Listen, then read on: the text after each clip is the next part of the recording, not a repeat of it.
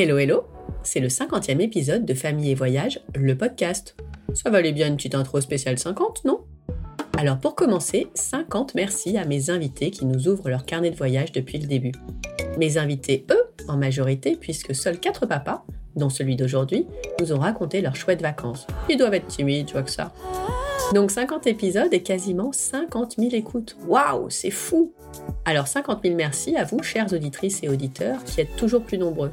Ça me met en joie et ça me motive à continuer de vous proposer de nouvelles destinations. Surtout quand je peine sur un montage car je dois faire tenir une conversation de 2h30 dans un épisode d'une heure. Hein Eric? Oui oui, le papa du jour se reconnaîtra. Donc 50 000 merci de suivre Famille et Voyage le podcast et d'avoir fait un bel accueil à Galère ton voyage le petit nouveau. Pour continuer ce beau voyage, j'ai encore besoin de vous. Pour raconter un voyage ou une galère, mais aussi pour diffuser, partager, parler du podcast autour de vous. Si vous aimez l'écouter, votre entourage l'aimera aussi. Et si vous ne l'avez pas encore fait, abonnez-vous sur votre plateforme d'écoute préférée. Mettez une jolie note 5 étoiles ou laissez-moi un petit commentaire. Ça m'aide vraiment beaucoup. Bienvenue dans ce 50e épisode. 50 quand même, c'est dingue. Eric, Émilie et leurs enfants Inès et Oscar sont partis en tour du monde juste avant le deuxième confinement. Mais alors, juste juste, puisqu'ils ont dû avancer leur départ de trois semaines pour s'envoler avant que tout déplacement soit à nouveau compliqué. Le ton de leur voyage était donné, l'adaptation. Nous n'allons pas parler de toutes leurs étapes de tour du monde pour nous concentrer sur Hawaï. Je ne sais pas vous, mais moi, rien que de le dire, ça me fait rêver. Alors quand j'ai vu qu'ils y étaient restés un mois, je n'ai pas hésité à leur demander de nous raconter en détail leur découverte de cet archipel volcanique. Les îles d'Oahu, Big Island et Maui, leurs randonnées, les plages de toutes les couleurs, littéralement, et leurs rencontres incroyables sous l'eau. Allez, c'est parti pour un carnet des îles hawaïennes avec Eric et Émilie. Je vous souhaite une belle écoute.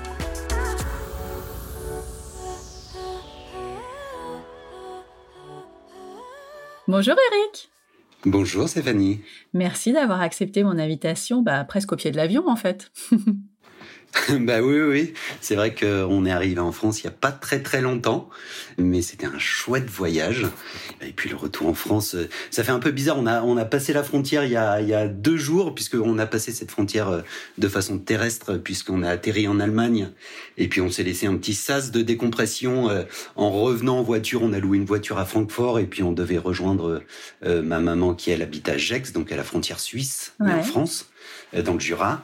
Avec Émilie, on s'est retrouvé à Francfort et puis on s'est dit, euh, allez, on prend pas un avion euh, pour Paris, on prend juste une voiture, on loue une voiture et puis on se fait trois jours à travers à travers l'Allemagne et la ah. Suisse. Pour continuer encore un peu. Voilà, pour prolonger un peu cette aventure et puis surtout pour pour redescendre en douceur parce qu'on se voyait pas arriver à, Charles de Gaulle et puis personne qui nous attend parce que ma maman pouvait pas venir, les parents d'Émilie pouvaient pas venir non plus. Du coup, voilà, on a prolongé de quelques jours et puis on a passé cette frontière donc de façon terrestre avec le panneau France, un petit moment euh, sacré dans la voiture à quatre. Tout le monde se tait. Euh, tout le monde se tait et puis euh, l'expression 3 2 1 ça y est on est en France. Et puis après euh, se dire que bah voilà le, la petite bulle à 4 euh, est terminée. Mhm. et puis maintenant on va retrouver notre famille on va devoir parler de tout ce voyage. Mais c'était un chouette moment. Donc tous les souvenirs sont encore un peu un peu frais embrouillés dans nos têtes etc il y a encore beaucoup d'émotions en fait quand on bah quand on parle de ce voyage. Mais en même temps voilà il faut atterrir quoi est-ce que tu peux nous dire à quand remonte ton premier souvenir de voyage quand tu étais enfant? Alors en fait, moi j'ai assez peu voyagé euh, avec euh, ma maman parce que j'ai habité qu'avec ma maman puisque mes parents étaient divorcés. Un petit peu en France, voir de la famille, etc. Mais on n'a pas fait de grands voyages. J'ai pris euh, pour la première fois l'avion à l'âge, je, je, devais avoir 20 ans quasiment. Alors depuis, je l'ai pris beaucoup. pour moi, c'était une expérience euh, euh, incroyable. Je suis parti tout seul en fait au Canada. À la fin de mes études, je me suis dit euh, allez, je me prends un break. Alors je devais partir au départ avec Émilie, que je connaissais déjà, qui était déjà ma petite copine et qui sera devenue ma femme après. Et on devait partir ensemble. Puis finalement, elle, elle avait un examen ou je sais plus, enfin un, empêchement. Et du coup, je me suis dit bah ouais, mais moi c'est mon premier voyage, je peux pas le louper. Et du coup, bah, je suis parti. Je suis parti. allez, salut. je suis parti, euh, donc je suis parti tout seul. Et du coup, euh, pour moi, bah, c'était ouais le début de la liberté et puis le, le début euh, du virus du voyage en fait. Par contre, c'est vrai qu'Émilie, elle avait beaucoup plus l'habitude des voyages. Elle est partie en Erasmus, elle a voyagé beaucoup avec ses parents au Moyen-Orient, etc. Donc, c'est aussi avec elle, en fait, que j'ai appris à voyager. Et quand les enfants sont arrivés, vous avez continué à voyager ou vous avez fait une petite pause? Comment ça s'est passé? Non, alors on a continué à voyager avec les enfants, des destinations un peu plus proches, euh, euh, family friendly, euh, etc. On est allé en Italie, en Croatie avec Inès qui était toute bébé. Et puis on, s'est fait aussi des, petits voyages à deux où on laissait les enfants aux grands-parents. Ah, c'est bien ça. Et on s'est fait des petits voyages à deux, enfin des petits voyages, des beaux voyages à deux. on est allé, on est allé à Bali, on est allé à, la Réunion, on est allé à Rodrigue, qui est une petite île au, large de, de l'île Maurice. Par contre pour le, tour du monde, euh, on voulait, enfin c'est un projet familial, donc ça, on voulait, on voulait vraiment inclure les enfants là-dedans. Ah bah écoute, tu me fais la transition parfaite. J'allais te demander, et comment est arrivée l'idée du tour du monde? En fait, c'est un projet, euh, c'est un projet de vie qu'on avait avec Émilie. Tu vois, quand tu démarres ta vie de, couple, que tu sens que c'est un peu sérieux, etc. Tu, tu te projettes un peu dans, dans l'avenir. Du coup, euh, bah pour nous, c'était se marier, c'était lancer euh, lancer nos carrières un petit peu. Enfin voilà on, on avait envie de faire quelque chose d'important pour nous euh, dans, dans nos jobs. Et puis après on voulait avoir des enfants. Enfin on voulait avoir une maison d'abord. Enfin une maison un appartement. On voulait avoir des enfants. Et puis dans ce projet de vie euh, il y avait on veut faire un grand voyage avec nos enfants. Et c'est écrit c'est comme ça. Alors c'était quoi le déclic du coup? Qu'est-ce qui a fait que c'est passé de, de l'envie à la réalité? Eh ben, il fallait que les enfants aient le bon âge, parce qu'on voulait effectivement faire ce voyage avec nos enfants, mais on voulait qu'ils euh, participent à ce voyage, à l'élaboration de ce voyage, et puis surtout, on voulait qu'ils aient des souvenirs. Et donc euh, là, Inès euh, arrivait en fin de, primaire, Oscar, on, est parti, il avait 8 ans. Voilà, on s'était dit que c'est le c'est le bon âge. Donc un, un jour, on s'est assis à, à, à, la table avec Émilie, et puis on s'est dit bah c'est maintenant ou jamais quoi. On a les moyens à peu près de le faire Enfin, en tout cas, on a les moyens d'économiser euh, pendant euh, pendant un an, un an et demi pour le faire. Donc euh, voilà, c'était, je crois, en fin 2018, si je ne me trompe pas. Et puis on s'est dit bon bah voilà, juillet 2020, on part quoi. Et vous n'êtes pas parti en juillet 2020 Et non, on n'est pas parti en juillet 2020 parce qu'on avait euh, tout étudié. Euh, tu sais, quand tu te dis que tu vas partir un an, et eh ben tu fais attention quand même. Ma maman, euh, c'est vrai qu'elle elle, elle, vieillit un peu. Il y a la grand-mère d'Émilie qui a maintenant 97 ans, etc. Donc en fait, t'envisages un peu le pire et tu te dis, bah, est-ce qu'on le fait? Et s'il arrive un événement, un malheur familial, etc. Qu'est-ce qu'on fait? Donc on s'est dit, bah c'est pas grave. C'est très égoïste finalement un, un, tour du monde. Tu te dis, bah oui, ok, on part quand même. S'il faut, dans le pire des cas, dans le plus grand des malheurs, on viendra, on repartira. Mais, euh, mais voilà, il n'y a plus de barrière là, donc on y va quoi. On, s'est dit, on part en juillet 2020, sauf qu'en juillet 2020, on avait tout envisagé, sauf, sauf une pandémie mondiale. Bah, franchement. C'était tellement écrit, comment ça a pu vous échapper? Eh Oui, c'est ça. comment ça a pu nous échapper? Et euh, ouais, non, c'est sûr que là, euh, euh quand euh, en, en, mars 2020, euh, la pandémie est, est arrivée mm-hmm. avec le premier confinement qui suit, etc. Alors moi j'étais assez confiant. Euh, je disais à Émilie, attends, c'est bon là, euh, quatre mois, euh, c'est pas. ça sera fini. C'est pas. Que... Ouais, voilà, ce sera fini. On va, on va partir. On va pas changer les plans maintenant. Puis Émilie était un peu plus sceptique. Je pense qu'elle a pris beaucoup plus vite que moi. Et pourtant je suis journaliste. Hein, J'en ai fait des sujets là-dessus. Mais je pense qu'elle a pris beaucoup plus vite que moi la mesure, la, la, la, mesure et, et le fait que elle a accepté plus vite le fait que ça allait durer dans le temps. Alors, euh, on a négocié avec nos, nos boss pour euh, décaler un petit peu notre voyage. Et notre voyage, en fait, notre plan de voyage, on l'avait euh, monté en trois parties. On avait une partie Asie, une partie bateau aux Caraïbes et une partie Amérique du Sud. Bon, bah l'Asie, il fallait laisser tomber, donc on a laissé tomber l'Asie et on s'est dit, bah c'est pas grave, on rattrape la partie 2 de notre tour du monde, on arrive directement aux Caraïbes, on prend directement le bateau qui lui était loué depuis un an, un an et demi. Parce que les bateaux sur 4-5 euh, mois, si tu veux, ça se réserve très très longtemps à l'avance avoir des prix corrects. Et du coup, on a zappé toute la première partie et on s'est dit, bah c'est pas grave, on la mettra à la fin du voyage, puisque à la fin du voyage, évidemment, cette pandémie sera terminée et puis on pourra partir largement en Asie. Euh, totalement confiant que l'on était. ouais, c'est ça. on aurait euh, préféré. Eh ben oui, on aurait préféré, quoique, euh, en fait, ça nous a amené à un tour du monde, en fait, euh, enfin, plus un tour du monde, on peut plus appeler ça un tour du monde. Euh, ça nous a amené à une aventure, à un grand voyage Mhm. qu'on n'attendait pas, qu'on n'espérait même pas. Et puis finalement, voilà, on a appris à faire avec, à faire avec cette pandémie, et puis à voyager avec cette pandémie. Donc, quand vous partez en novembre 2020, qu'est-ce qui est euh, sûr, entre guillemets, parce que tout pouvait changer du jour au lendemain, mais qu'est-ce qui est sûr sur, euh, sur, le voyage que vous allez faire? Vous allez partir dans les Caraïbes, donc ça c'est calé, les bateaux, il est acté. Exactement, sauf que si le bateau est calé avec le loueur, etc., il y a le bateau qui, qui nous attend, sauf qu'il y a un deuxième confinement euh, en novembre au moment où on doit partir. Et le gouvernement dit euh, pour le week-end de la Toussaint, euh, les gens euh, pourront encore prendre l'avion euh, pour euh, éventuellement rentrer chez eux. Et du coup, on a un week-end. Donc là, on est quatre jours avant. Et avec Émilie, on se dit, bah, c'est encore reporté, on ne fera jamais en fait ce tour du monde. On était un peu euh, vraiment au fond du trou. Et on se dit, ok, on a cette fenêtre de tir qui est ce week-end. Qu'est-ce qui nous empêche de partir ce week-end? Alors Émilie, elle était encore en poste, donc elle a appelé son, son boss en lui disant, écoute, euh, finalement je pars pas dans trois semaines, je pars ce week-end. Elle lui dit pas Ouais, comme ça, non. Elle, elle lui demande. Mhm. Donc là, il lui dit euh, OK, pas de souci. Donc euh, on met tout en branle, mais sauf que euh, la maison qu'on devait vider parce que la maison a été louée euh, pendant notre tour du monde. Du coup, les cartons qu'on devait faire en trois semaines, Ah. on les a fait en trois jours et trois nuits, Oh puisque. Émilie continuait quand même à travailler. On a fait les valises la nuit avant de partir, la nuit du 31 au 1er novembre. Bah du coup, on, on les a fait un peu n'importe comment. hein, les valises, il faut, faut dire ce qui est. On en a pris beaucoup trop, euh, etc. Mais il fallait agir, il fallait partir. Si on partait pas à ce moment-là, je pense qu'on serait pas parti en fait. Ah bah ouais. Je suis allé acheter un ordinateur, euh, on est allé faire euh, les PCR, etc.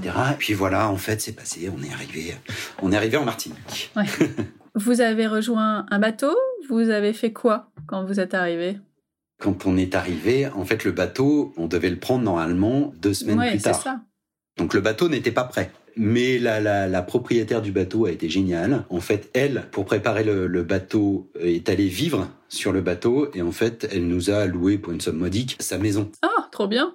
On a pu régler un peu les, les, les dernières choses euh, à distance, les derniers tracas à distance depuis sa maison, euh, qui était une petite maison euh, euh, traditionnelle euh, martiniquaise euh, qui était super avec une petite piscine. Alors quand on est parti, en fait, euh, la Martinique, c'était le seul département d'outre-mer qui avait annoncé un confinement. Ah. Euh, évidemment, hein, confiné en Martinique quand tu voyages, c'est différent. On avait une plage qui était à 1 km 2 de la maison, euh, donc euh, du coup, on transgressait un petit peu, mais on allait quand même à la plage, même si on n'avait pas le droit de se baigner. En fait, bon, on a pris On quand même quelques rien. bains. Chut, voilà, merci. mais effectivement, être confiné en Martinique, c'est pas Ça la va, même. Donc en fait, on est resté. Ouais, ça se vit. Euh, on est resté 15 jours dans cette maison, ce qui nous a permis euh, bah, à tous de redescendre, créer un rythme avec les enfants pour l'école. Ils étaient en quelle classe, les enfants? Oscar était en CE2 quand on est parti et Inès était en sixième. Ah oui. Inès était inscrite au CNED et puis euh, Oscar on utilisait euh, la classe à l'école que le CNED avait mis euh, avait mis en ligne pour leur faire l'école. Puis tous les deux sont plutôt bons élèves, bons élèves pardon. du coup voilà ça s'est globalement bien passé. Hein. C'était parfois un peu difficile de, de faire l'école avec eux quand t'as des dauphins, des tortues qui nagent autour de toi, autour Ah, du bah bateau ouais. et les faire se concentrer, c'est pas toujours évident. Et puis à la fois, c'est ça le voyage, c'est que bah voilà, quand t'as un dauphin qui vient autour du bateau euh, euh, jouer alors que t'es à l'école, et ben tu laisses tomber l'école et puis tu vas ça. jouer avec le dauphin et l'école tu la refais après Oui. quoi. Enfin, Tu t'adaptes. tu t'adaptes, tu la fais à ton rythme, même si tu dois quand même instaurer des rituels parce que sinon euh, c'est très facile de zapper l'école en fait. Oh oui. pour les... Et, et j'ai même envie de dire, aussi bien pour les enfants que pour les parents. Exactement, aussi bien pour les enfants que pour les parents. Donc après ces 15 jours dans, dans cette maison, effectivement, on a intégré le bateau qui est là maintenant et et était prêt. Le propriétaire, le loueur ont été géniaux. Ils ont fait organiser une petite fête sur le bateau pour nous sentir euh, tout de suite à l'aise. Et c'était super. Et à partir de ce moment-là, voilà, on est un peu entré dans cette communauté des ce qu'ils appellent les cruisers. Mais oui. c'est ces gens qui naviguent et qui habitent sur les bateaux au long cours. Eux qui étaient déjà intégrés, bien intégrés dans cette communauté, nous ont intégrés tout de suite et c'était super. On a découvert une vie en communauté euh, où tu as les enfants qui passent de bateau en bateau pour aller jouer. Tu te fais euh, évidemment les apéros euh, pour les parents euh, d'un bateau à un autre. Évidemment. voilà et, et, puis des gens qui sont parfois là depuis un certain nombre d'années qui te font découvrir en fait des mouillages euh, extraordinaires que quand tu loues un bateau pendant une semaine ou deux semaines en tant que touriste, bah, que tu ne vois pas ou que tu n'apprécies pas. En fait, tu peux arriver dans ce mouillage parce que bon, ils sont assez bien répertoriés, mais tu euh, tu connais pas les bons coins, tu sais pas où pêcher, tu sais pas euh, où faire du snorkeling, etc. Donc tous ces petits conseils qu'ils peuvent nous donner, quoi. Et donc là, l'objectif, enfin l'itinéraire, c'est quoi? Quand vous prenez le bateau en Martinique, vous l'avez pour quatre mois et vous deviez faire quoi avec? Enfin, aller où plutôt? Parce que faire quoi? Non, ça n'a aucun sens. Alors à la base, on devait bah, visiter un peu toutes ces petites îles de l'arc antillais. On n'avait pas trop trop de, plans prédéfinis parce que de toute façon, on savait que le, le bateau, bah, tu t'agis en fonction de la mer, en fonction de la météo, etc. Non, j'avais pas fait d'itinéraire précis de cette partie en bateau. Par contre, effectivement, on avait envie de voir la Martinique, évidemment la Guadeloupe, on avait envie d'aller voir les Grenadines, voilà, on avait envie de lagons, on avait envie de bleu, de poissons, de snorkeling. Après, l'avantage, et c'est pour ça qu'on avait choisi euh, l'arc antillais, c'est que normalement, euh, pour aller d'une île à une autre, tu as environ 4 à 5 heures de navigation maximum. Donc pour les enfants et Émilie qui avaient fait peu de bateaux, je trouvais que c'était plutôt pas mal. Le seul truc, c'est qu'encore une fois, euh, la pandémie euh, s'en est mêlée et que effectivement, bah, l'île euh, Saint-Vincent-les-Grenadines ont été fermées, Sainte-Lucie a été fermée, ah, donc voilà, on ne pouvait pas voyager autant qu'on le souhaitait. Et il y avait Grenade qui était encore ouverte. On pouvait y accéder avec une quarantaine à la base euh, de euh, quatre jours. Il fallait faire un PCR avant, on arrivait là-bas, on avait un autre PCR, il fallait attendre 4 à 5 jours euh, le, le, résultat du PCR et après tu pouvais naviguer dans, dans l'état de Grenade qui comporte quatre îles. Mais pour aller dans l'état de Grenade, eh ben, c'est pas aussi près que Saint-Vincent-les-Grenadines. Il y a 24 heures de navigation. Ah oui, non, c'est pas, c'est pas pareil. Donc c'est pas pareil. Du coup, et c'était la première fois pour les enfants Émilie qui allaient avoir une navigation de nuit. Ah oui, avec l'écart et euh, tout. Gros, euh, exact. Alors avec l'écart euh, qui n'en ont pas été parce que Émilie ne navigue pas. Ah, bah oui. Donc en fait les 24 heures c'est pour Bibi. Eh oui. Combien de temps finalement vous êtes resté sur ce bateau? Vous êtes vraiment resté les 4 mois ou vous l'avez rendu plus tôt? Parce que ça vous avez tourné en rond J'ai l'impression au bout d'un moment s'il n'y avait pas assez de d'endroits ouverts. Oui, alors pas tant que ça. En fait, on ah. a euh, navigué différemment. C'est-à-dire qu'effectivement, on n'a pas fait autant d'îles qu'on le souhaitait. Au départ, si tu veux, l'idée, c'était d'aller d'île en île, de quasiment bouger tous les jours, de faire une itinérance comme ça. Et puis, on a rencontré euh, effectivement des, euh, des gens de bateau et notamment un couple de Québécois qui naviguaient aussi au long cours avec leurs deux enfants. donc, c'était super parce que pour nous, c'était une des premières rencontres familiales, si tu veux, de voyageurs. Et puis, euh, à un moment donné, euh, euh, Philippe, donc c'est le, prénom du papa, me dit mais attends, mais tu cherches à faire quoi avec ton bateau en fait? C'est pas un rallye hein, que, tu fais avec ton bateau. T'es en aventure, prends le temps, va pêcher avec tes enfants, va faire du snorkeling, prends le temps de découvrir les paysages, etc. Ça sert à quoi de bouger de mouillage en mouillage comme ça? Et puis on s'est posé et, et, on s'est dit bah ouais en fait à quoi ça sert?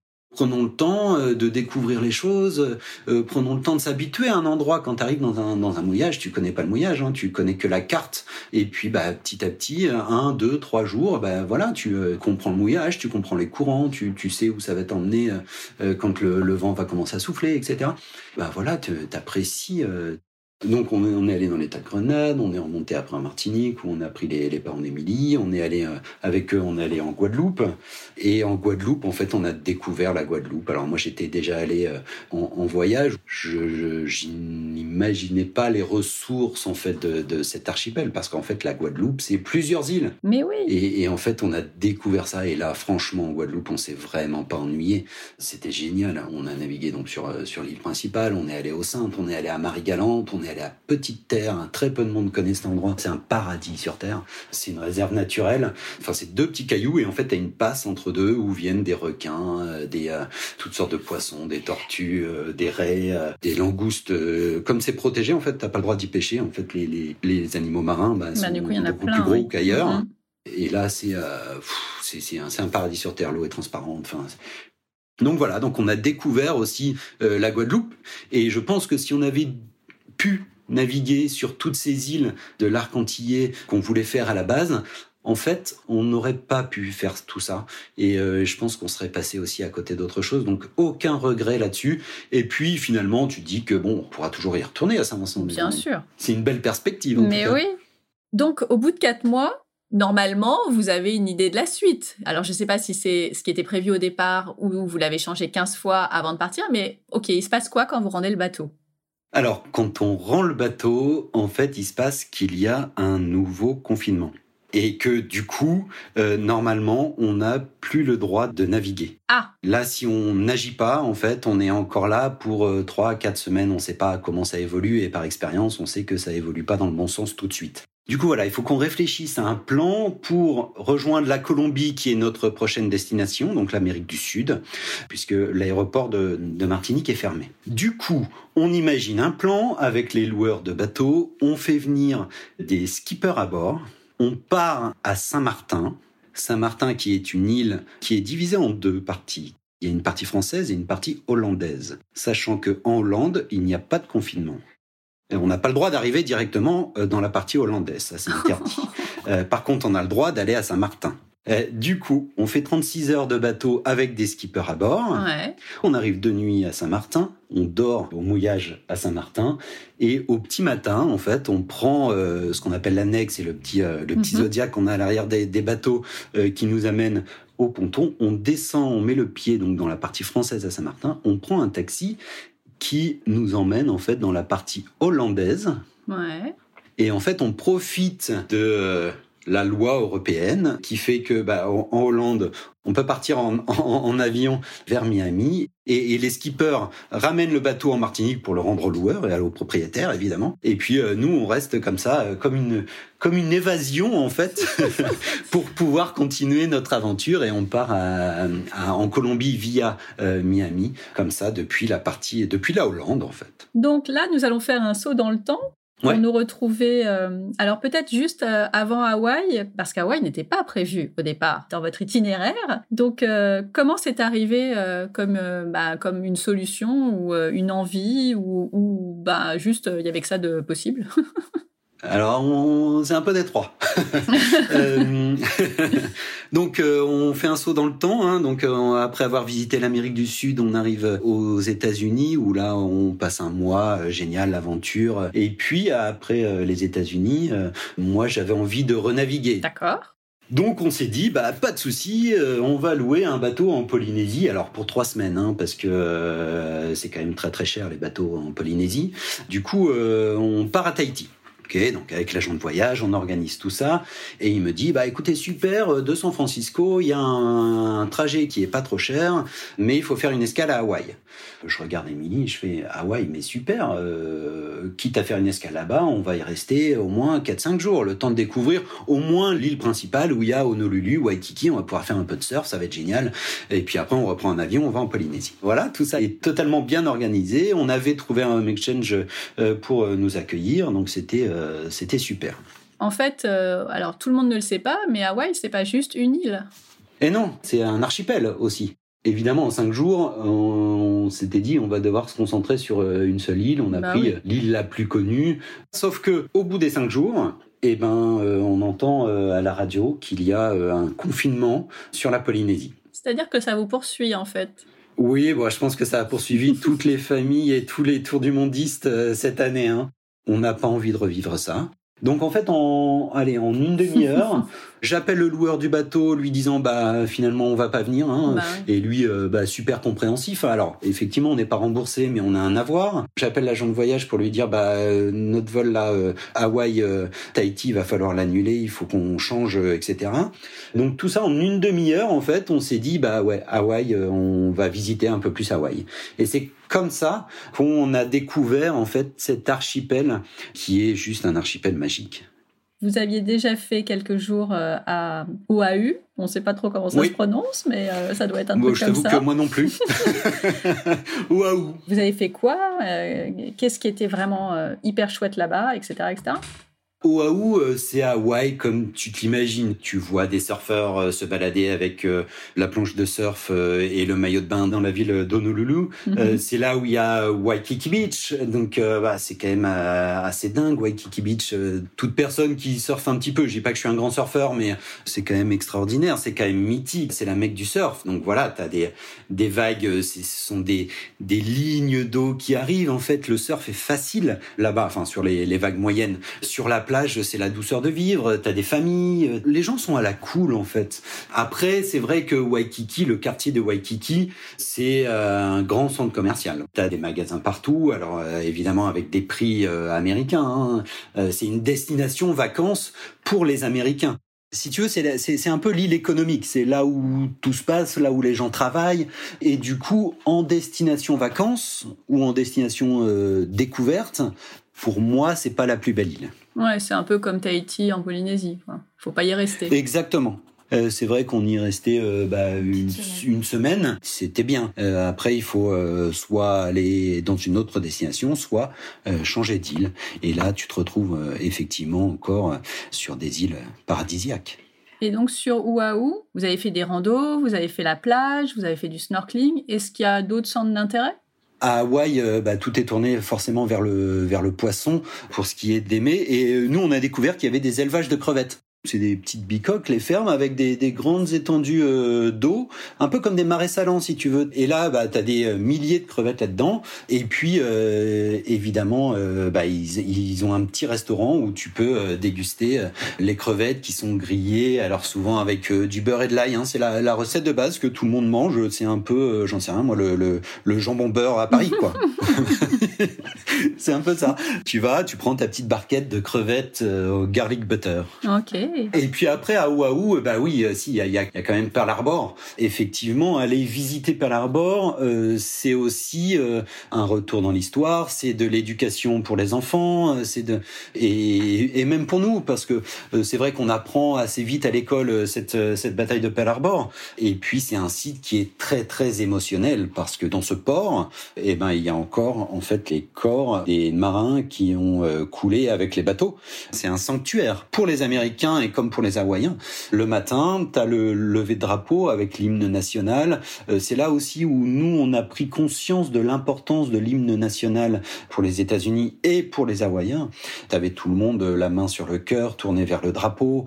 Et puis, tu visites, euh, effectivement, il y a une plateforme qui a été installée au-dessus de l'USS Arizona. Tu vois encore, en fait, l'USS Arizona au fond de l'eau. Mm-hmm. Tu as ce mur avec tous les noms des marins qui ont péri. Et puis, tu as des salles d'exposition qui racontent un peu le, le contexte, pourquoi les, les Japonais euh, ont attaqué, pourquoi euh, les États-Unis ont riposté. Alors, la riposte des États-Unis, bah, ça a été la bombe atomique, hein, faut pas, faut pas l'oublier non plus. Donc, euh, tu as le désastre des deux côtés. À Hawaï, donc il y avait effectivement, c'était une grosse base de l'armée américaine, mais il y avait aussi beaucoup de Japonais qui habitaient Hawaï dans les années 40. Et toute cette communauté japonaise a été mise au pilori après l'attaque de bah Pearl Harbor. il y a eu des camps d'enfermement euh, de la part des Américains euh, qui ont emprisonné beaucoup, beaucoup de, Japonais à ce moment-là, quoi. C'était un cours d'histoire euh, grandeur nature pour les enfants. Comment ils ont vécu cette, cette parenthèse historique assez, assez dure quand même? Bien sûr, ouais. Oscar et Inès sont assez intéressés en fait par l'histoire à partir du moment où c'est assez concret. Du coup, ils ont beaucoup appris, ils ont posé beaucoup beaucoup de questions. Mhm. Après, alors j'avais pas toujours toutes les réponses, mais oui, c'était un peu dur pour eux et en même temps, euh, ils étaient contents euh, d'en avoir appris un peu plus et surtout de voir le résultat d'une guerre en fait. Et puis la réconciliation après avec euh, avec les Japonais, donc ça c'était bien aussi. Super. Vous faites quoi après?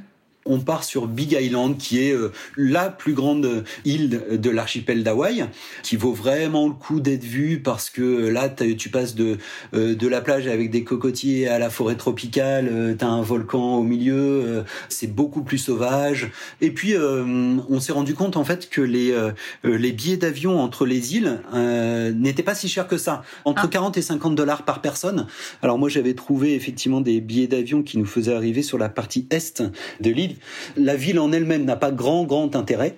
Par contre, tout ce qui est euh, autour, euh, la forêt tropicale, etc., euh, ça c'est extraordinaire. Hein. C'est le, parc volcanique d'Hawaï. T'as des super randos.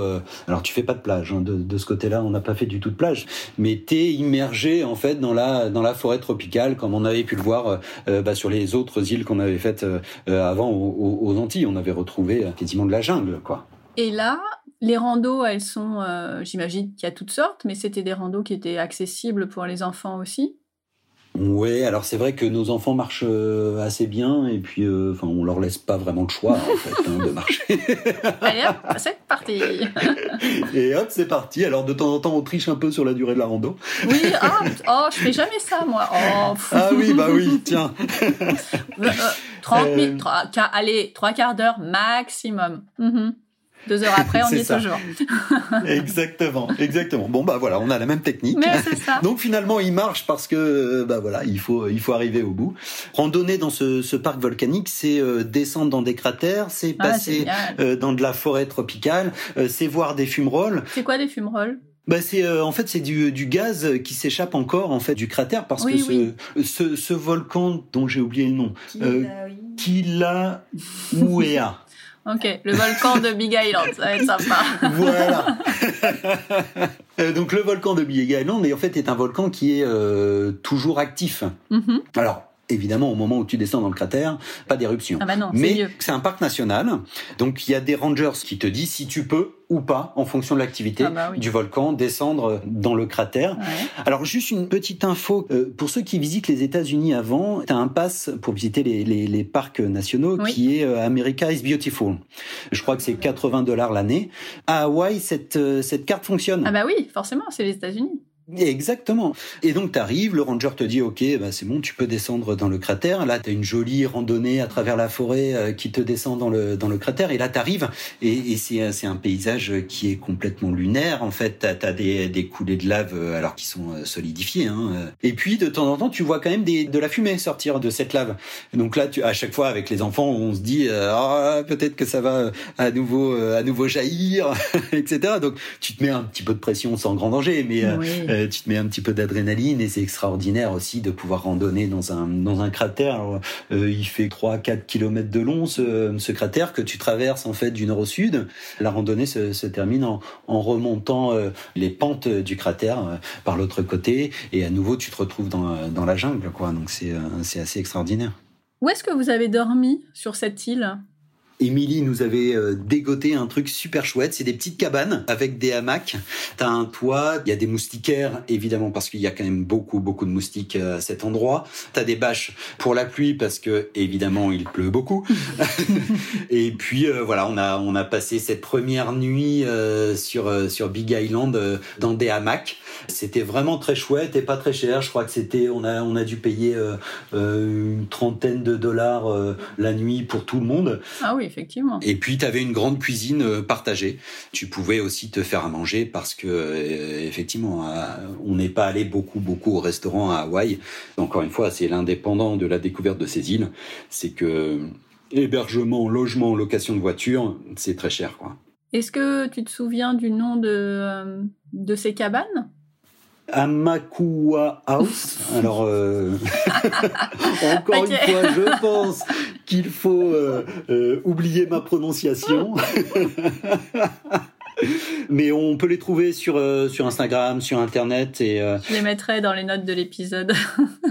ouais, exactement. On les avait tagués sur notre compte. Je pense que dans les stories à la une, tu, peux, tu pourras retrouver le nom. Combien de temps vous êtes resté dans ce parc? Oh, le parc, on y est resté, on est resté deux, trois jours de nuit. Ok Trois jours de nuit parce que euh, bah, voilà, une fois que tu as fait euh, les randos, euh, donc tu as découvert, tu es descendu dans le cratère, tu t'es pris de la pluie à non plus Finir. que faire.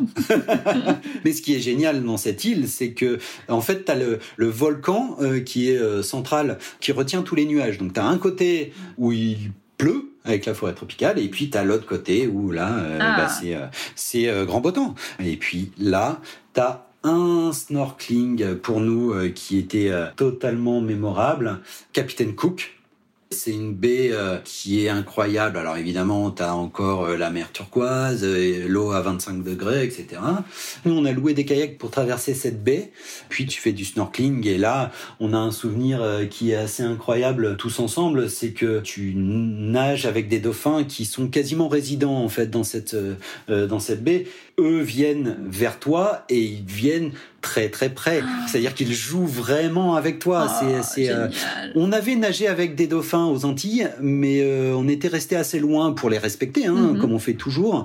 Émilie et Inès euh, ont des vidéos et des souvenirs euh, de, de ces dauphins qui viennent à quelques centimètres, en Wow. fait. Je, je sais même pas, je suis pas sûr qu'il y avait un mètre entre euh, les enfants, Émilie et les dauphins. C'est franchement extraordinaire, en fait. Ah là Parce là, que ce sont des animaux qui sont magiques, c'est un moment de zénitude, de plénitude pour toi. Enfin, ça invite au, au calme, t'es dans ta bulle, c'est extraordinaire. Ah, c'est génial. Et puis euh, un petit peu plus loin, donc euh, on reprend notre petit kayak, on rame un petit peu, et puis là, je, je sais pas, je vois une tache, euh, une tache un peu sombre dans le dans le fond de l'eau à 5-6 mètres de, de profondeur. Je plonge du kayak, et puis là, en fait, je vois un banc de sardines très compact, et je sais que sous le banc de sardines, souvent il y a des petits requins qui viennent se régaler.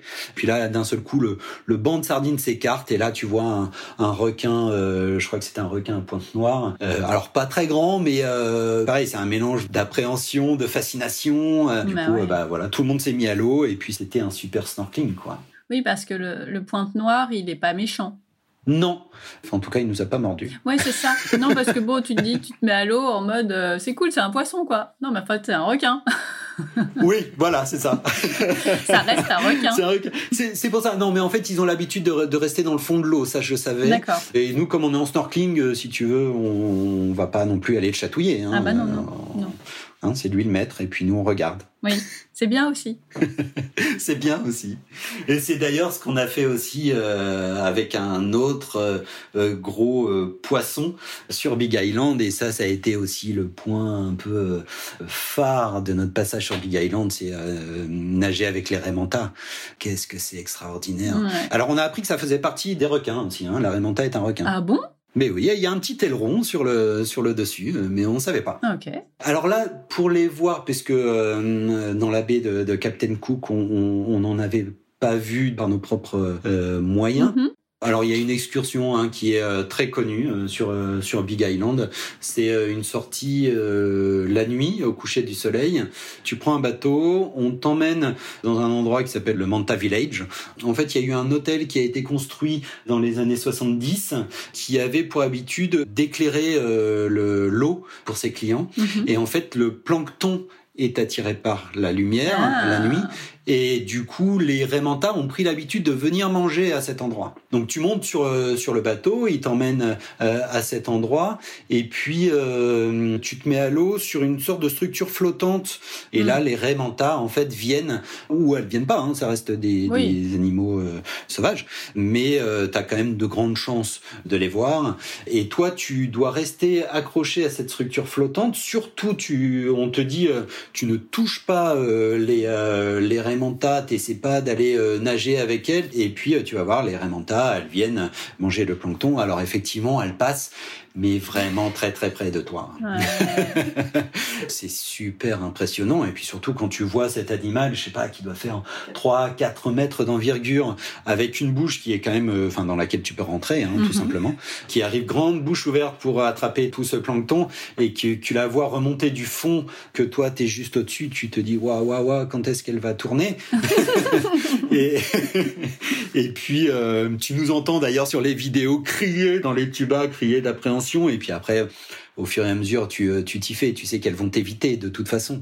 C'est ultra impressionnant et et c'est c'est un souvenir émotionnel incroyable. D'ailleurs, Oscar à un moment donné a craqué. En fait, c'était trop fort en émotion pour lui et il a demandé à retourner sur le bateau parce qu'il pleurait dans son masque. Oh, chouchou. Ouais, mais il avait conscience que c'était un moment juste exceptionnel, qu'il n'en vivrait pas 50 comme ça dans sa vie. Et puis euh, finalement la, la, la, peur, la peur de faire mal aux animaux, puisqu'on lui avait bien dit, surtout tu t'essaies pas de les toucher, ça, va, mhm. ça peut leur faire mal, etc. Et comme elle passait vraiment tout près, il avait ce mélange de, de peur euh, pour lui, hein, de se faire avaler, et puis euh, aussi la peur de faire mal à l'animal. Et puis aussi, bah, c'est vrai que faire un snorkeling de nuit, ouais, c'est impressionnant. Bah, c'est hyper impressionnant. Quand tu descends du bateau et que tu dois te foutre à l'eau la nuit, même si c'est un peu éclairé autour de toi, c'est quand même un peu flippant, quoi. Ouais. Oh. Est-ce que vous avez fait d'autres choses sur euh, Big Island? Sur Big Island, si, il y a une très belle euh, randonnée des, euh, de cascades, en fait, ah. qui, qui, se trouve au sud de l'île. C'est au nord. Ah pardon, c'est au nord, me dit Émilie. Alors je vais la refaire. non, non, mais on peut dire qu'Émilie, elle est dans le coin, elle écoute attentivement et elle reprend quand il y a besoin. Exactement. Faut pas que je dise des bêtises. Mais euh, tout à son honneur, en fait, c'est quand même euh, Émilie qui préparait euh, les, les, visites, etc. Donc je reviens sur ces cascades. Alors je vais pas te citer le nom parce que je suis sûr encore une fois de l'écorcher, etc. en fait, euh, sur Big Island, il y a vraiment un conseil, c'est de louer une Jeep. Oui parce que sinon il y a, y a plein d'endroits auxquels tu as pas accès. En fait, c'est pas tant que tu pourrais pas passer avec une, une voiture qui n'est pas un 4x4, mais en fait on te laisse pas passer. Il y a des endroits où tu as un garde avec une barrière et que si euh, tu prouves pas que tu as un 4 roues motrices, en fait on te laisse pas passer. Donc tu as pas accès en fait mhm. à ces endroits. Ou alors faut marcher vraiment très très longtemps pour finalement arriver là où tu veux faire la randonnée quoi. Et là en fait c'est une route qui descend euh, assez à pic, euh, un peu un peu chaotique, un peu boueuse. Et, là t'arrives, t'es entouré de, de parois luxuriante, il y a de la végétation partout, et là tu vois des cascades qui font euh, plusieurs centaines de mètres de haut, c'est juste magique en fait. Et puis donc tu suis comme ça après le, lit de cette rivière qui en fait se jette dans la mer. Et c'est pareil l'embouchure est juste magnifique. C'est une plage euh, incroyable. T'as de l'eau douce de la rivière. T'as de l'eau salée avec des vagues. T'as un mélange de tout. T'as tout sur place en fait. Est-ce que c'est à cet endroit là parce que j'ai j'ai quelques notes quand même sur votre voyage, où euh, il y a la plage de sable vert?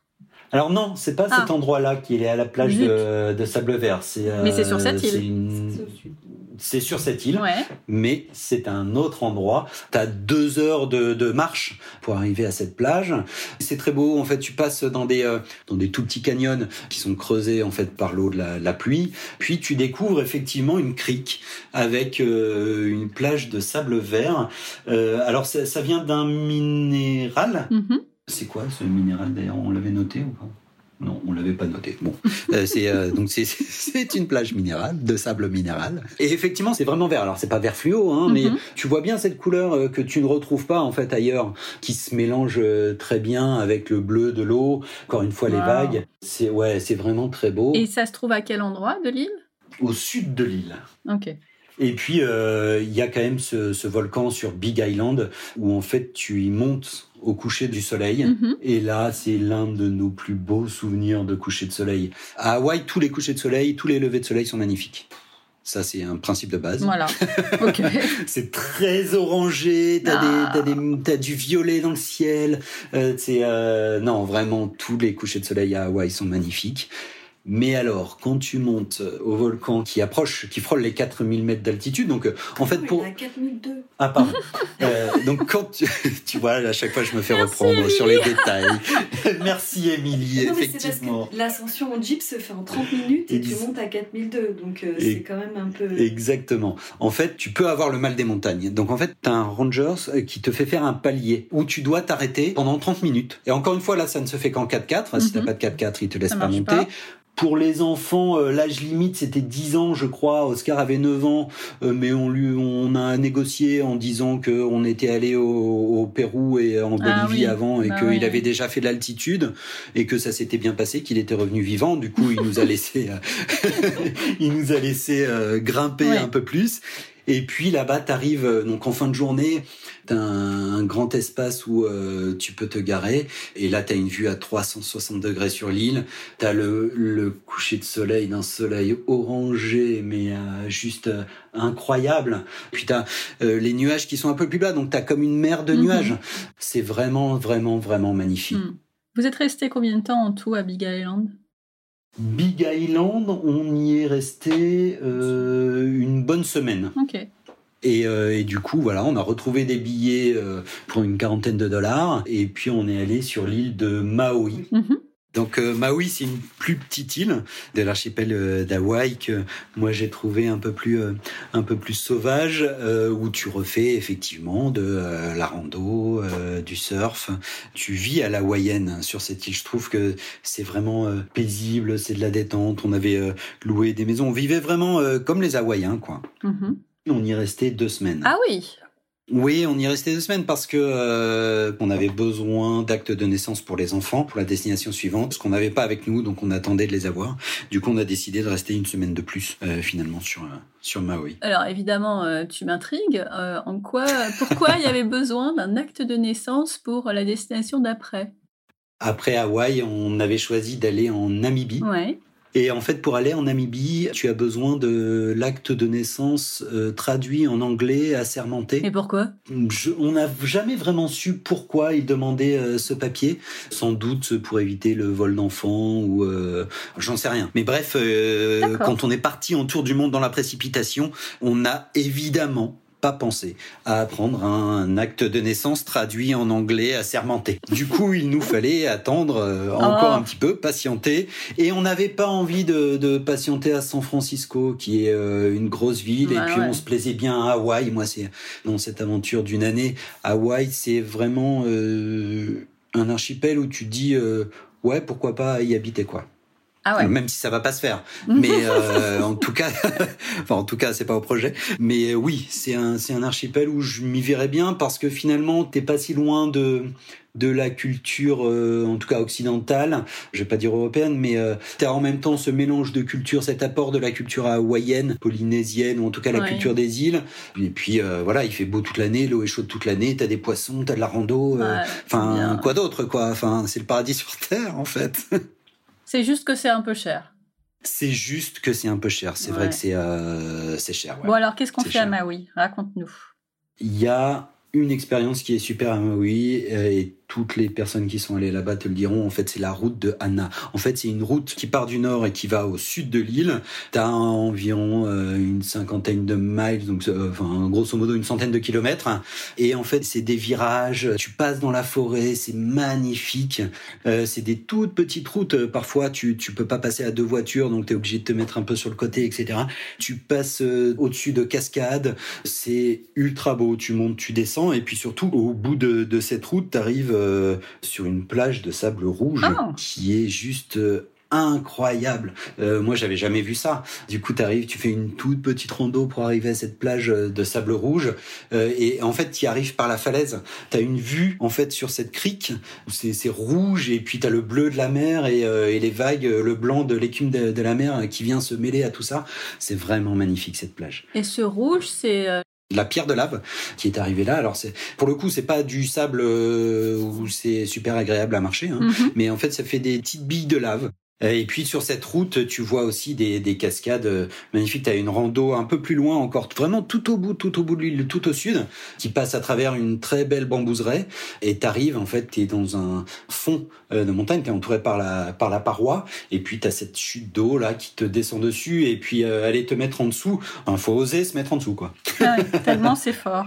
Ouais, tellement c'est fort, tellement la chute d'eau est, est importante. Ouais. Et puis après, tu as le, le, côté ouest où là, tu retrouves euh, des plages euh, pour faire du surf, euh, etc. Et tu vois tout le monde arriver le matin ou à la sortie d'école ou entre midi et deux. Ils arrivent tous en maillot de bain avec leur planche de surf. Ils vont faire du surf, ils repartent, ils mettent le costume et ils repartent travailler. quoi. C'est un art de vivre. Exactement, c'est un art de vivre et c'est ça aussi qui nous a plu. Mm À Maui, en termes d'hébergement, vous aviez trouvé quoi? Comme sur toutes les îles d'Hawaï, euh, comme l'hébergement est cher et qu'on était en plein mois d'août, euh, au moment où les ah Américains prennent leurs vacances, en fait, on a euh, utilisé cette formule d'home exchange. C'est-à-dire qu'avant de partir en tour du monde, on avait accueilli des gens chez nous. Oui. Et du coup, on avait accumulé des points qu'on voulait utiliser dans les grandes villes ou dans les endroits où c'était cher, en fait. Du coup, bah voilà, c'est ce qu'on a fait. Sur les quatre semaines qu'on a fait à Hawaï, on en a fait trois en home exchange. Et ça veut dire que vous pouviez accéder à des maisons sans louer la vôtre en même temps? Le principe de la plateforme Home Exchange, en fait, c'est euh, tu peux faire des échanges réciproques, c'est-à-dire euh, simultanés, et puis tu peux aussi en fait euh, cumuler ce qu'ils appellent des guest points, mhm. c'est-à-dire que tu accueilles des gens chez toi à un moment donné, tu cumules des points, et puis ces points, tu peux les utiliser chez quelqu'un d'autre qui est membre de cette communauté à un moment totalement différent. D'accord ça nous a permis effectivement d'accéder à des maisons qu'on n'aurait pas pu financièrement louer. La maison dans laquelle on a habité la dernière semaine à Maui, euh, j'en sais rien, la location, euh, t'as ça pour 3000 euh, euros la semaine. Ah quoi. C'est, une vraie maison, il y avait trois chambres, t'as un vrai salon, euh, t'as accès à un barbecue qui est super bien situé. Alors on n'avait pas une vue directe sur la mer, mais presque. Enfin voilà, c'est quand même des biens un peu je vais pas te dire que c'est tout le temps des biens d'exception, mais c'est mhm. en tout cas des biens où les gens vivent euh, au quotidien. Donc c'est pareil, nous qui aimons cuisiner, nous qui aimons, euh, surtout là à Hawaï où c'était cher, euh, on a fait quand même beaucoup de repas à la maison ou alors on se préparait les pique-niques nous-mêmes, etc. Mhm. Tu peux cuisiner dans ces maisons parce que finalement tu as les épices, tu as tous les ustensiles, etc. Du coup, il y a tout pour pouvoir cuisiner. Mais si vous avez mangé la plupart du temps à la maison, à part les, euh, les crevettes euh, beurre et ail, est-ce qu'il y a quand même des spécialités à Hawaï que vous avez goûtées? Bah, La spécialité euh, d'Hawaï, c'est le poké. Ah bah oui, évidemment. Le pokéball, c'est avec du riz, du poisson, etc.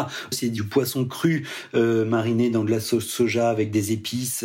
Dans les restaurants ou même dans les supermarchés, le poké déjà cuisiné, c'est assez cher. Alors que tu peux le faire toi-même. Exactement. Alors que tu peux le faire toi-même, t'achètes du bon poisson, euh, t'achètes des bons euh, des bons produits, et puis c'est super que ce soit pour une salade de pique-nique ou que ce soit le soir euh, parce que le midi tu t'es fait un barbecue, c'est génial quoi. moi j'adore ça. Et puis la deuxième spécialité euh, à Hawaï, c'est l'ananas. On savait pas avec Émilie euh, qu'il y avait des ananas là-bas. Et euh, je crois que c'est les meilleurs ananas qu'on ait mangé de notre vie. Ils sont goûtus, sucrés, juteux, enfin tout ce que tu veux. Ils font de la glace à l'ananas, mais qui est juste à tomber par terre. des smoothies à l'ananas, c'est vraiment très très bon. Mais c'est vrai que Hawaï est vraiment tourné vers le poisson en spécialité culinaire. Mhm. Je pensais que ça allait être moins cher euh, que ça le poisson, mais en fait c'est pas donné euh, dans les supermarchés. Et mais beaucoup les pêchent eux-mêmes et il euh, n'y a pas trop de gens, de pêcheurs qui vendent comme ça la sauvette. Du coup, voilà, il faut, il faut être, à mon avis, un petit peu plus introduit que ce qu'on a été pour choper les poissons des pêcheurs. ce que j'aime bien faire d'habitude. J'avais noté que vous aviez fait aussi une rando dans un autre cratère de volcan. Il y avait aussi cette possibilité-là? Ouais, sur Maui, t'as un cratère. Là, c'est pareil, t'as des couleurs euh, juste magnifiques euh, parce que la lave est sortie euh, de cette lave est sortie du, minerai, un peu comme la montagne arc-en-ciel au Pérou. Je sais pas si ça te dit quelque chose, mais t'as un peu toutes les palettes de couleurs. Alors ça s'appelle Maleakala. Non, Aleakala. Ah, bah voilà, j'ai loupé. Merci Émilie. Aleakala, pardon. Et donc là, c'est un très grand cratère. Alors tu peux faire euh, plusieurs randos. En fait, euh, nous on a fait euh, trois heures, je crois, de rando à l'intérieur du cratère où tu te balades et puis tu vois d'autres petits cratères en fait à l'intérieur de cet immense cratère. Ou alors tu peux le traverser totalement. Mais là, je crois que c'est quasiment sur deux jours tu peux dormir ou camper à l'intérieur du cratère. Ouais, c'est une autre aventure. Ouais, c'est une, une, autre aventure qu'on aurait bien voulu faire, hein, mais bon, euh, après euh, il faut euh, il faut choisir aussi. On peut pas tout faire, mais ouais, là c'est c'est vraiment très beau. Tu vois vraiment, tu passes du rouge au vert, au quasi bleu de la pierre. c'est vraiment vraiment très beau. Et puis en haut du cratère, en fait, quand tu es sur le ce qu'ils appellent le rim du du cratère, en fait, tu as une vue à 360 degrés sur l'île. C'est c'est ouais, c'est encore incroyable quoi. Sur ce presque un mois euh, à Hawaï, si tu devais euh, retenir euh, qu'une seule chose, ton coup de cœur à toi, celui d'Émilie et celui des enfants, si tu, enfin ceux des enfants si tu les connais, ce serait quoi? Pour Oscar, on va faire du plus petit au plus grand. Euh, pour Oscar, à coup de sûr, c'est le surf. Ouais. Il a adoré vivre à la hawaïenne et puis euh, aller surfer euh, assez régulièrement. il s'y est bien fait. Enfin bref, il, il a appris là-bas ou il nous n'avons pas. Il a appris ailleurs. Ouais, ouais, il a, il a, il était jamais monté sur une ah, planche de surf. Ah si, au Galapagos, pardon. Ah. Et on, avait fait un. Oui. on dit ça comme ça, tu vois. oh pardon. pardon. Il avait appris au Galapagos. Non, effectivement, on avait fait un cours de surf euh, quand on est passé au Galapagos. Inès, je pense que ça doit être le coucher de soleil en du volcan. Elle avait super apprécié. Alors, euh, certes, il faisait très très froid, hein, parce que tu passes de 35 degrés en bas à euh, quelques degrés là-haut, parce que ben voilà, t'es à 4002, donc il fait froid à 4002. Toi, Émilie, ton coup de cœur, c'est les mantarets, les remanta. Et moi, moi j'ai apprécié la vie à Hawaï mhm. et puis le poké le poké. J'adore le poisson. Et voilà, et c'est euh, ce qu'ils appellent euh, l'aloha life. Aloha Life. Mhm. Et puis surtout dans l'imaginaire, tu as ce signe, euh, tu sais que se font un peu les surfeurs, les mecs cool ici, Je suis en train de le faire, personne ne le voit, mais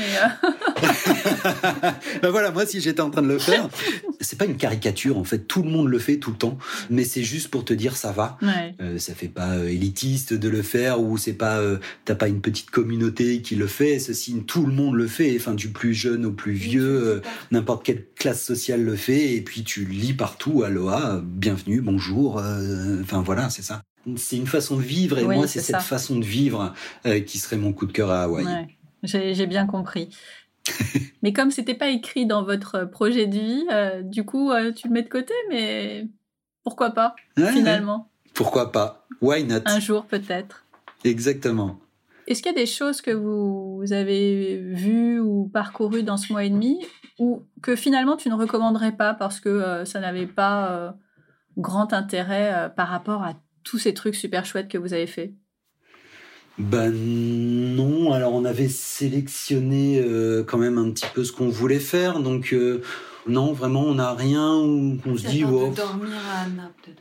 Ah oui, ah, Émilie n'est pas d'accord. Disait Exactement. Non, elle a, elle a, juste un regret, mais c'est pas quelque chose qu'on recommanderait pas. Au contraire, quand tu fais cette route d'Anna qui est assez longue, hein, tu mets trois, quasiment trois heures pour parcourir euh, cette centaine de kilomètres. En fait, ce qui serait bien et ce que nous on n'a pas fait, c'est de dormir à un endroit sur cette route ah. qui te permet de faire un jour la plage de sable rouge, un autre jour les cascades, et puis de, de prendre du temps là-bas en fait. Ok, super. Bah, on a fait un bon tour d'Hawaï là. Ouais. Ah, ça m'a remis là-bas, j'ai chaud. je suis en maillot de bain sous les cocotiers, ah je vais faire du surf. seulement, on se gèle à Paris. Donc, tu l'as dit, euh, c'était, euh, c'est une, île, enfin, c'est un archipel, pas une île, euh, qui est assez cher. Donc, en termes de budget, vous avez explosé ce qui était prévu ou vous avez bah, fait en sorte que ça rentre dedans, ne serait-ce qu'avec l'hébergement que vous avez, entre guillemets, économisé? Effectivement, c'est une étape du voyage qui nous a coûté cher. Mm-hmm. On n'aurait pas pu la faire si on n'avait pas eu ce système de home exchange et Émilie, euh, la reine de, de, de, du dégotage, je sais pas si ça se dit, mais de logement, euh, des bonnes affaires logement, elle nous avait trouvé, euh, et pour te dire, hein, c'était pas peu cher, une semaine à 800 euros pour oh, un 800 dollars, pardon, pour un appartement où on avait une chambre, les enfants dormaient dans le salon, mhm. puis l'autre, je crois que c'était autour de entre 800 et, et 1000 dollars à la semaine. Mhm. Donc c'est quand même un gros budget quand tu fais un tour du monde. Et puis après, y a, tu peux pas faire sans voiture en fait euh, dans, dans ces îles, c'est impossible parce qu'il y a peu ou pas de transport euh, de transport en commun. Du coup, euh, bah, tu es obligé de louer une voiture. Et, et, et, la voiture en fait avec le Covid euh, aux États-Unis et un peu partout d'ailleurs euh, dans le monde, ça s'est passé comme ça. En fait, les loueurs de voitures ont vendu euh, leurs voitures pendant la période de Covid, pendant la période où ils pouvaient pas travailler. Et du coup, le peu de voitures qu'il reste au moment où le tourisme est un peu reparti, en fait, elles sont deviennent rares et comme dit l'adage, hein, tout ce qui est rare mmh. et cher. Et du coup coup, ils louent ça plus cher. Là, pour tout te dire, on en a eu quasiment pour 1000 euros de voiture, 1000 dollars, pardon.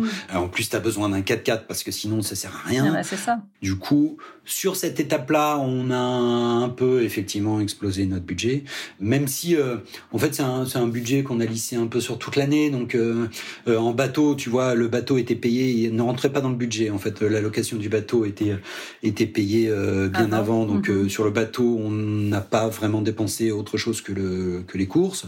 Après voilà, en Amérique du Sud, c'est pas très cher. Du coup voilà, on a pu quand même se permettre d'aller à Hawaï, quoi. Ouais. Puis la Namibie, c'est à payer pas cher non plus. bon, ça, c'est le craquage de fin de séjour. c'est ça. le craquage de fin d'aventure. Où là, tu dis, bon, qu'est-ce qu'on fait? On garde le PL des enfants ou on va en Namibie? Oh, bah on va aller en Namibie, hein, je crois que c'est bien. Oh, écoute, hein, ils auront tout le temps. Hein. Nous, on s'est fait tout seul, ils seront tout seuls aussi.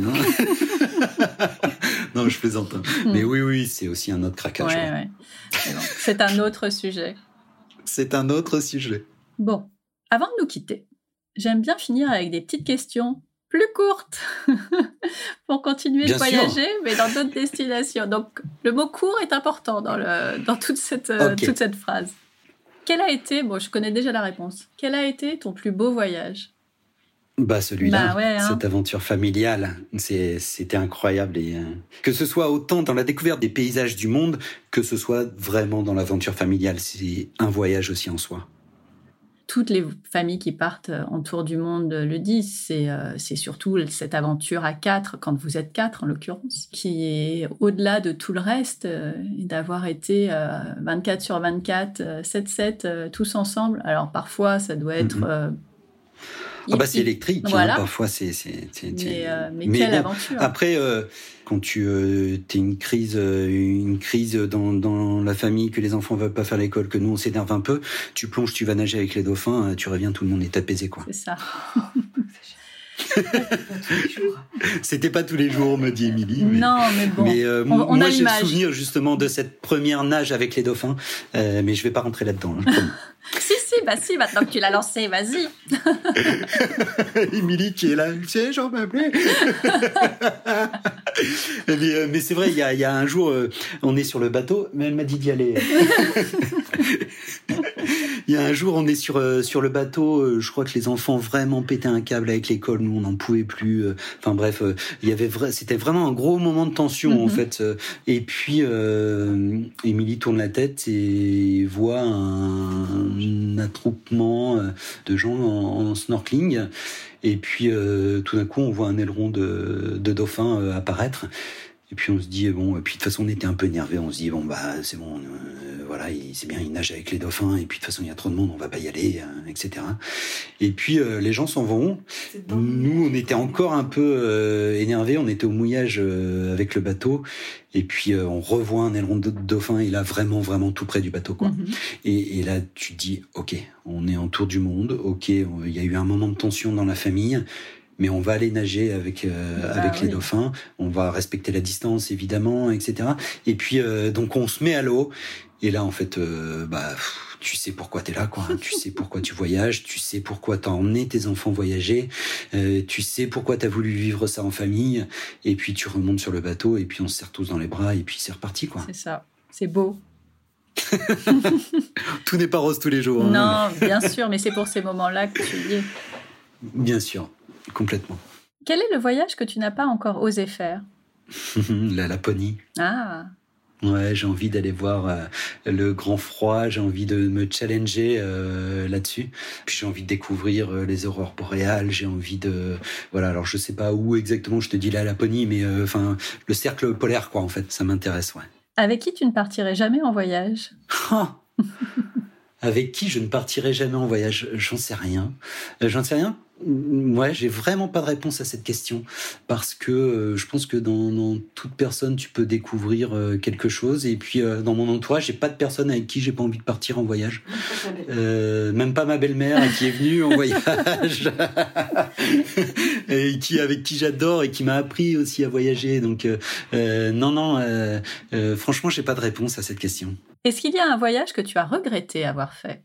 Eh ben non plus. Eh ben ça c'est bien. Je, n'ai jamais regretté un voyage. Alors j'ai regretté des voyages que j'ai fait pour mon boulot parce que ça s'est pas très bien mhm. passé, etc.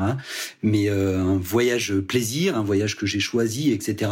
Non, il n'y a aucun voyage que j'ai regretté. J'ai toujours, euh, toujours apprécié découvrir euh, que ce soit la, la culture, même si c'est une culture qui me plaît pas.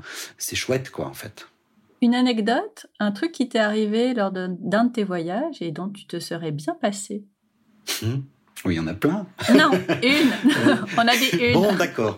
Une seule anecdote. Allez, je te raconte celle de notre voyage de noces euh, quand on était euh, aux Maldives. Donc là, tu te prends 15 jours avec ta nouvelle femme. Euh, enfin, oui, oui, bah oui. T'es jeune marié, c'est mhm. génial. Donc tu te prends 15 jours aux Maldives, super détendu, euh, etc.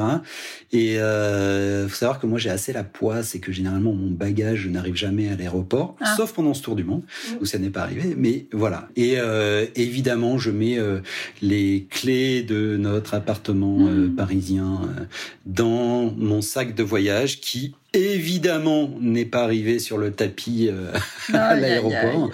Et donc tu rentres de 15 jours totalement détendu, génial, bronzé, euh, la, banane, etc.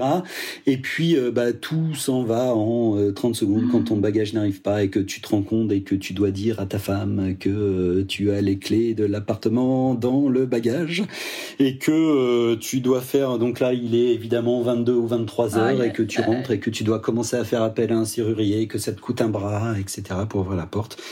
Enfin voilà, tout le bénéfice du voyage s'est envolé en une soirée. Ça. Votre prochaine destination en famille? Prochaine destination, bah. Vous venez d'entrer, hein, donc on va pas partir tout de suite. Oui, non, mais en fait, on en a une en tête, évidemment. On n'ose pas trop dire parce que ça nous portait malheur à chaque fois qu'on disait qu'on allait quelque part pendant ce tour du monde où on devait changer de plan. bah, ne dis pas. Mais bon, bah, en, fait, on a un avoir toujours euh, qui ah, mais court. Je vais pas la dire la destination, mais tu la devineras toute seule. Euh, on a un avoir qui court et du coup, il va ah. falloir économiser ah, pour bah le billet d'avion et puis retrouver cet avoir. Bah ouais, carrément. Quelle destination aimerais-tu découvrir sur le podcast? Une destination, effectivement, sur le cercle polaire. Euh, tu en as peut-être fait une, je sais pas. Non, mais il y en a une qui arrive euh, ah, sur la Laponie. Voilà, super. ah, génial. Mais en version été. Et la Laponie version hiver sera un peu plus tard. Elle est prévue aussi. Et eh ben voilà. Bon, super. Dernière question. Si nos auditeurs te cherchent, enfin vous cherchent en tant que famille, où peuvent-ils vous trouver? On a ouvert un compte euh, euh, Instagram pendant tout ce voyage euh, et puis on va continuer à l'alimenter. Là, on, mettait un peu nos émotions, nos humeurs, nos découvertes. je pense que désormais, on va un peu plus l'alimenter sur les bons plans. On va revenir un peu sur notre tour du monde, mais les bons plans, les, destinations, les un peu plus de d'infos pratiques en fait qu'on n'a pas eu le temps de mettre au, fur et à mesure du voyage. Et puis, ben voilà, le compte s'appelle at for Tasting the World. Mhm. Je le mettrai dans les notes de l'épisode. merci, merci, merci beaucoup Eric pour ce très chouette merci à toi. Euh, carnet de voyage. C'était bien de me replonger dans ce voyage. Mais oui, c'était. Euh, bah, nous, on a voyagé, alors un peu plus que euh, juste Hawaï, et c'est génial. On a eu la Martinique et un peu de Guadeloupe pour le même prix. Excellent. Oui. Merci beaucoup et à bientôt. Merci à toi. Au revoir.